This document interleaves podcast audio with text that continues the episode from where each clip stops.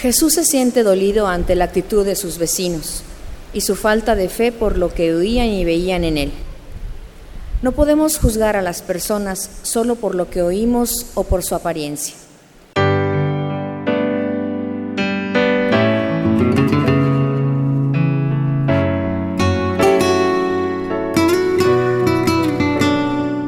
Bienvenidos a la Santa Misa.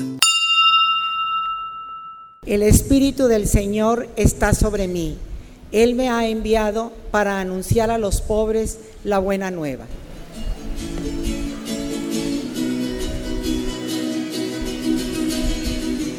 Aleluya, gloria,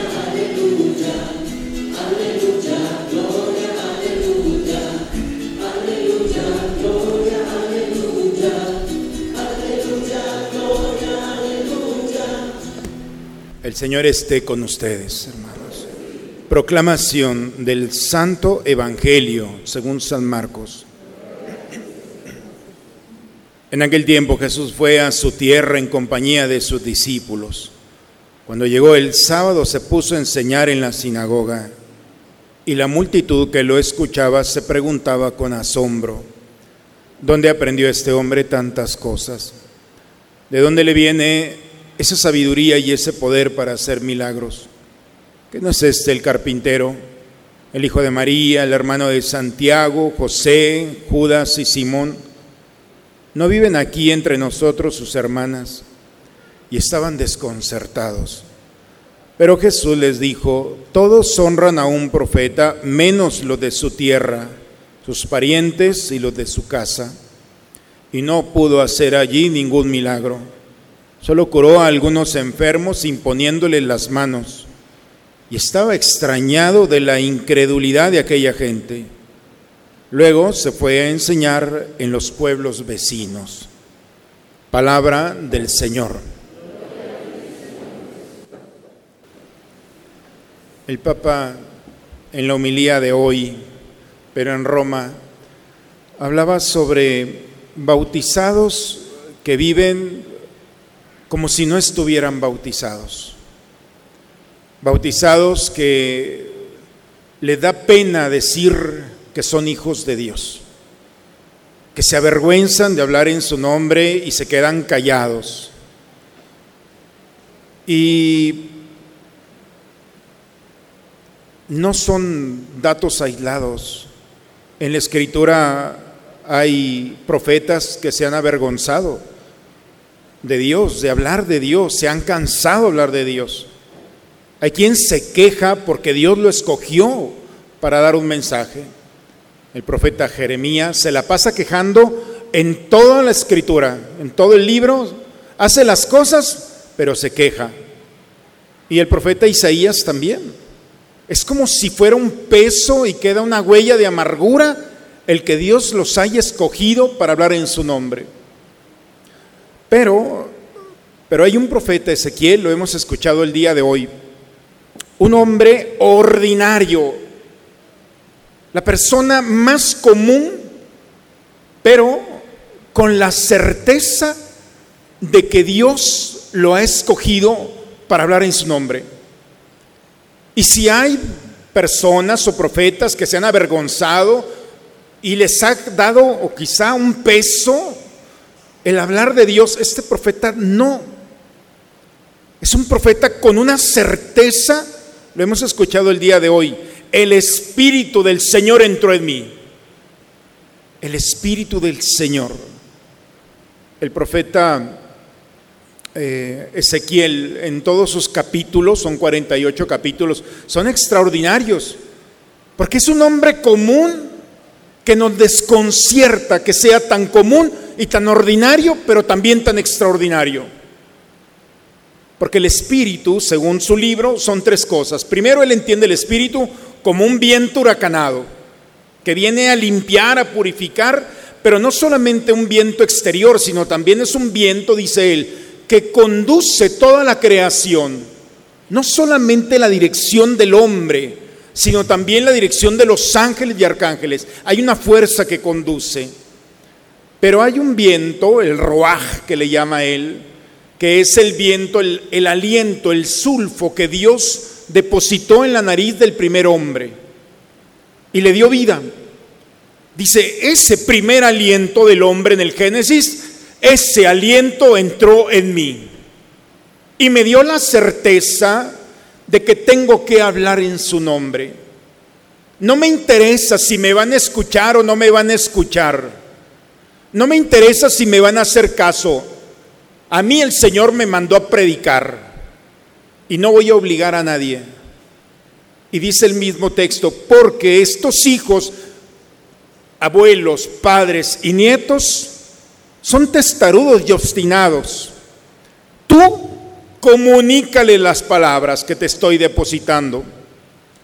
Y uno puede decir, bueno, como profeta, pues dile, si ya sabes que no me van a escuchar, ¿para qué me envías?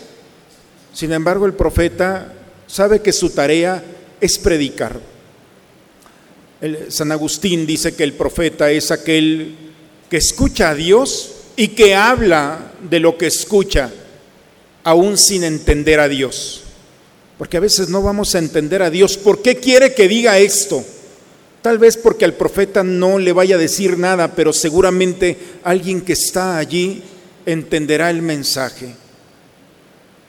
Este profeta tiene la certeza, y cuando alguien tiene la certeza de Dios, pasa de una vida ordinaria a algo extraordinario, porque sabe que la palabra de Dios tiene el poder de transformar toda realidad.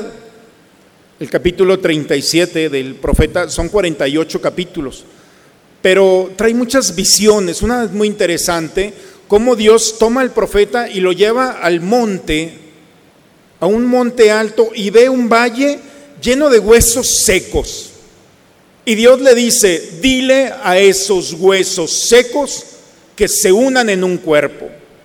Y el profeta lo único que hace es decir, huesos secos, únanse nuevamente en un cuerpo. Y empieza, el, texto nos va diciendo cómo los huesos empiezan a unirse, es una visión casi eh, apocalíptica, se empiezan a unir, empiezan a salir los nervios, en fin, se empiezan a formar los cuerpos. Y luego le dice Dios, ahora sopla sobre ellos y diles que tengan vida. Y sopla el profeta y en el nombre del Señor pronuncia delante de esos cuerpos sin vida y los cuerpos empiezan a levantar.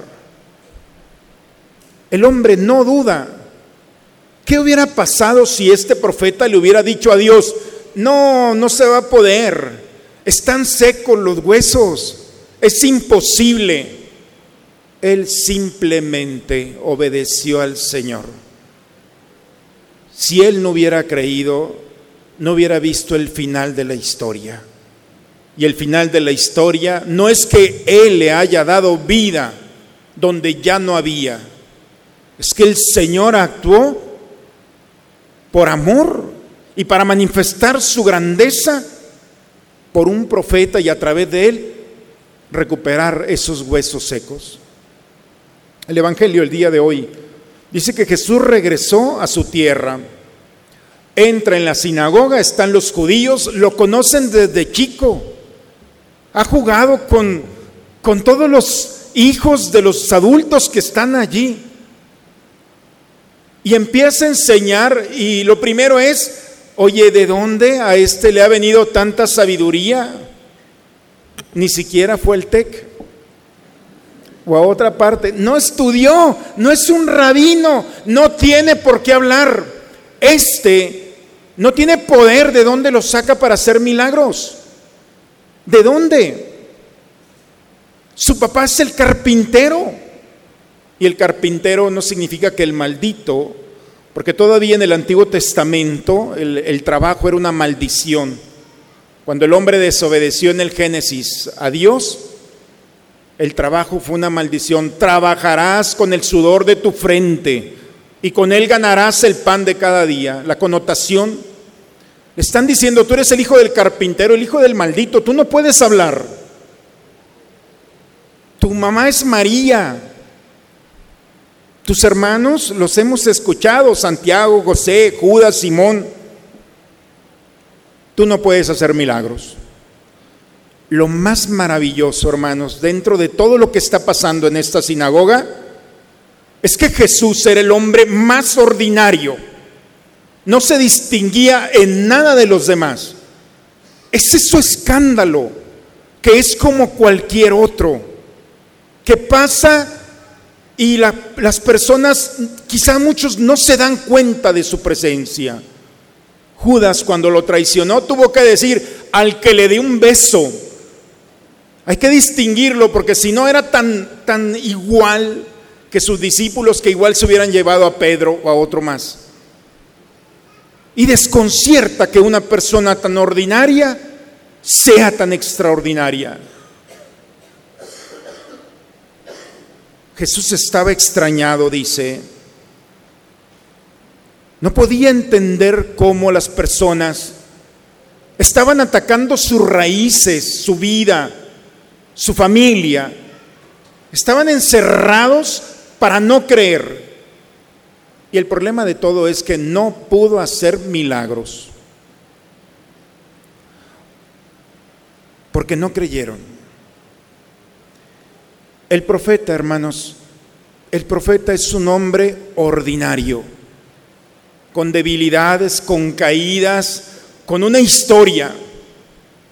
Lo que a Dios le agrada es sorprendernos. Donde menos esperamos encontrar a Dios, ahí está. Y por eso se escondió en un pesebre. ¿Quién iba a imaginar? Es el escándalo del pesebre, es el Hijo de Dios, es el Rey de Reyes. Sin embargo, se escondió en un pesebre, se escondió en una mujer. Sus primeros mensajeros fueron unos pastores. Vivió en un pueblo que ni siquiera en su momento estaba en los mapas de aquel tiempo. No se vistió de nada y con una vida ordinaria pasó su vida de una manera extraordinaria. Y su forma de, ser extraordinario permitió que fuera más puro, porque donde nadie espera nada, Dios manifiesta toda su grandeza. Por eso mucho cuidado, porque a veces podemos pensar en este, en esta, ahora me viene a hablar de Dios. Tú no sabes lo que ha pasado en la historia de este para que hable en el nombre del Señor. Y entre más difícil sea creer en sus palabras, más genuino sin duda es la palabra de Dios. Hace mucho tiempo les comentaba uno de los testimonios más bellos que yo he escuchado de un compañero colombiano que recién ordenado sacerdote estaba en la sacristía y mientras estaba revistiendo para la misa empezó a escuchar la voz de alguien que estaba hablando en voz alta y se asoma y le dice al sacristán, oye, ¿quién es ese? No, ¿quién sabe? Dile que venga. Recién ordenado estaba. Y va el sacristán le dice, oiga, pues dice el padre que vaya, ahorita que termine de hablar voy. Pues el padre se puso como un escorpión, ¿quién es este para decirme que lo espere en mi iglesia? Y el hombre estaba hablando de Jesús y estaba... Cuando terminó, va a la sacristía y el padre estaba muy molesto, dice, yo tenía escasos meses de ordenado. Oye, ¿quién te dio permiso de predicar? ¿Por qué estás aquí? ¿Quién eres? A ver, ¿quién te invitó? Y se puso el padre a decirle. Y este hombre le dice, pues padre, tiene razón, perdón. Yo iba pasando, vi que había gente y me metí. Y quiero pedirle perdón porque yo sé que no soy nadie. Es más, Padre, mire mi Biblia. Le confieso que yo no sé ni leer. Mis hijos en mi casa me leen los pasajes y yo me los aprendo de memoria. Y cuando digo, Mateo dice aquí, yo no sé si es Mateo, Padre. O sea, yo no sé ni leer. Dice el Padre, me dio una vergüenza una pena. ¿Quién soy yo para callar a este hombre que habla de Dios? Donde menos esperaba escuchar la voz de Dios, en un hombre que bajo los criterios de este mundo no se puede justificar, ahí estaba el valor genuino del Señor. Por eso, la segunda lectura el día de hoy, Pablo dice que está siendo atacado por Satanás, que lo abofetea para humillarlo. y es como una espina clavada por la soberbia que puede representar para Pablo tener la certeza de Dios. Pablo puede presumir que en el camino a Damasco, cuando era el peor de los hombres, Jesús se le presentó. ¿Por qué me persigues? Y de esa manera desarticuló la violencia y el pecado de Pablo. Y Pablo se levantó siendo otro. Muchos le tenían miedo, no creían que Pablo se había convertido. Él mismo lo dice. Le tenían miedo porque pensaban que se estaba haciendo cristiano para después capturarlos y llevarlos nuevamente. Pero esa soberbia que puede haber en el corazón por esa certeza se ve lastimada constantemente. Porque el enemigo no puede soportar que un pecador se convierta, que un pecador deje de serlo y tenga la certeza del amor de Dios y hable del amor de Dios y de lo que Dios puede hacer. Y por eso ataca a Pablo y le dice, ¿tú quién eres para hablar de Dios? Tres veces le he pedido al Señor que me quite esto y tres veces me ha dicho, no, te basta mi gracia no te voy a quitar la tentación, pero te voy a dar mi fortaleza en tu debilidad. Y Pablo dice bellamente, ahora presumo de mi debilidad, porque en mi debilidad encuentro el poder de Dios. Y cuando soy débil, entonces soy fuerte. Hermanos, la palabra de Dios en este domingo nos invita a recuperar primero nuestra vida ordinaria. No seremos tan especiales para este mundo quizá, pero para Dios sí. Para Dios somos la criatura más hermosa.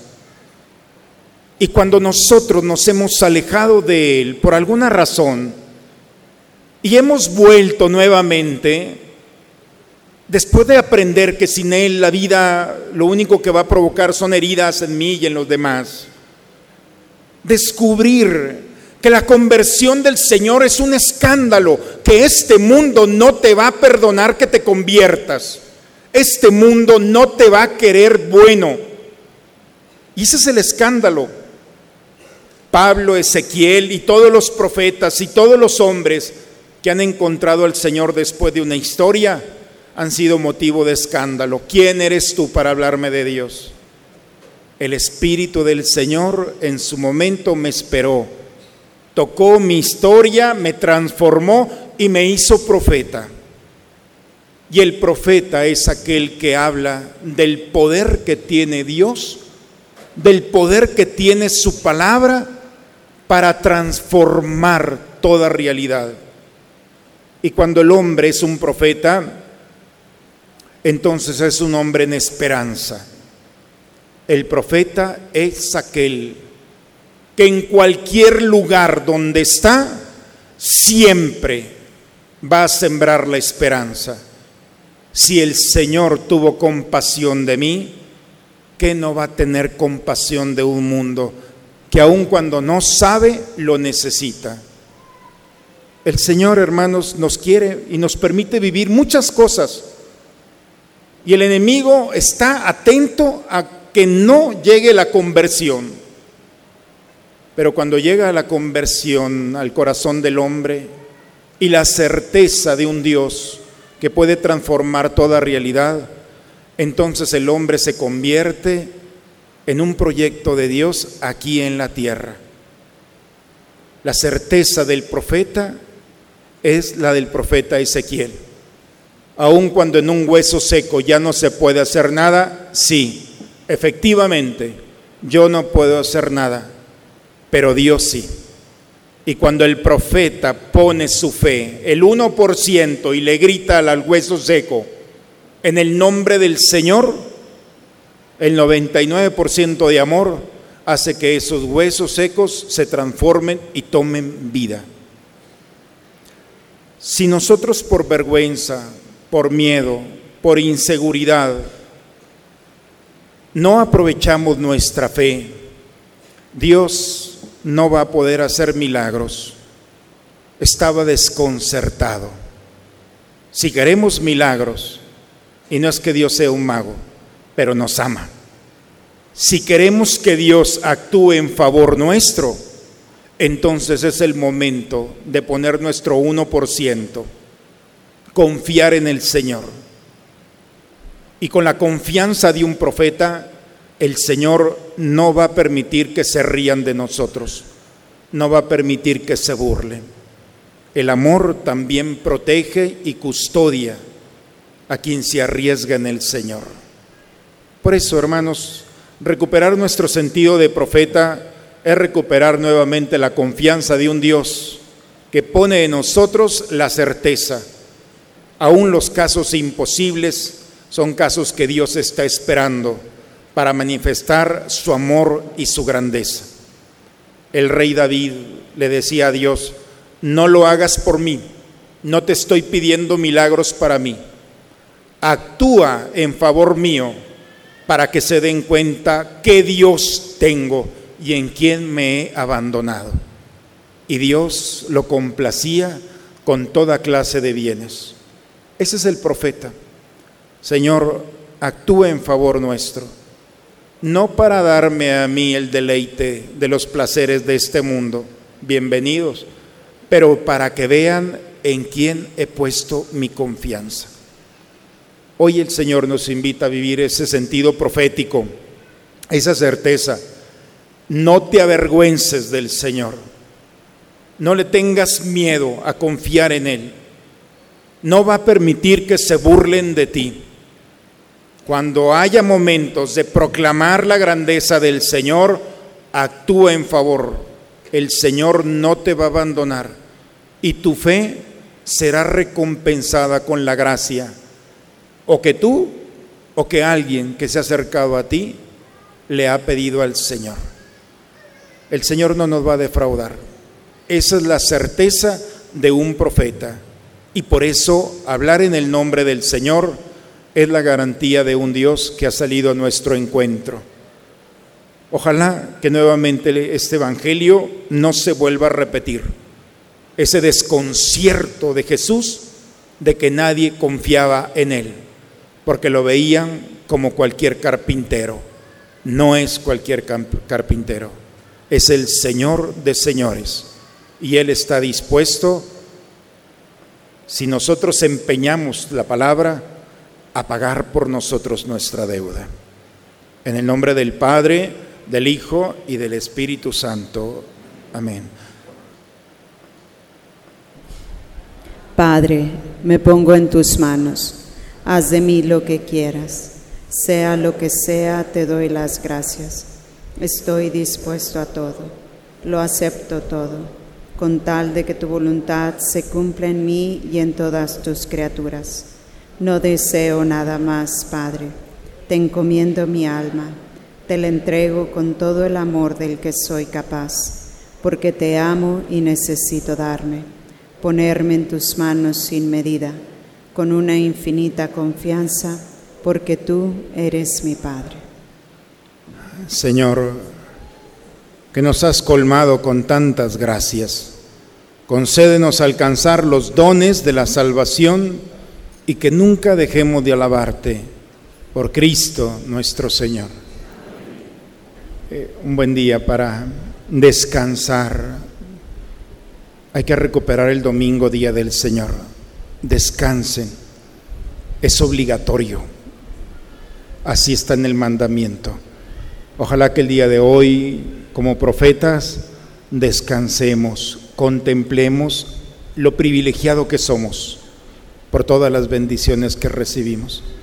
Ya mañana iniciaremos nuestras actividades laborales, pero hoy el Señor nos invita a estar en paz, a ese descanso santo agradeciéndole al Señor todas las bendiciones. El Señor esté con ustedes. La bendición de Dios Todopoderoso, Padre, Hijo y Espíritu Santo, descienda sobre ustedes, sobre sus familias y permanezca siempre. Pues hermanos, con la certeza del corazón de que el Señor nos invita a la esperanza, es Él que puede transformar toda realidad. Con esta confianza vayamos a predicar en su nombre, seamos profetas verdaderos, no nos va a defraudar. Vayamos en paz, la misa ha terminado. Felicidades a quienes han venido después de un año de peregrinar en Tierra Santa. Hoy se reúne nuevamente nuestra comunidad para agradecerle al Señor la amistad que ha surgido de este viaje. En el altar del Señor siempre. Dios los bendiga. Felicidades en este día. Vayamos en paz, hermanos, con la alegría del Señor. Si conocieras cómo te amo, si conocieras cómo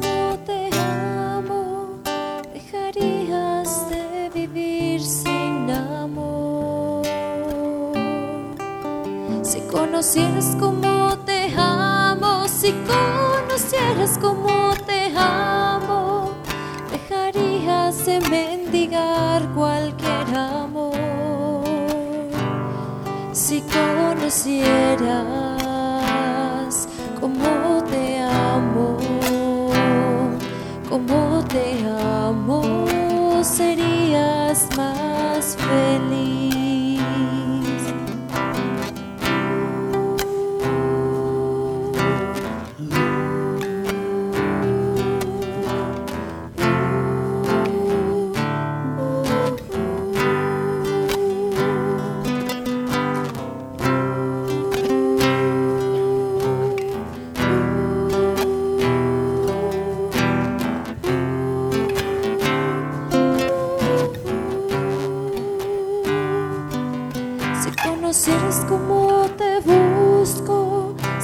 Conocieras cómo te busco, dejarías que te alcanzara mi voz.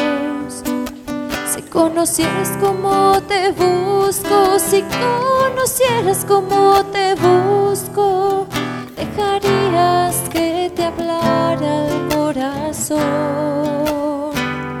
Si conocieras cómo te busco, te busco, escucharías más mi voz.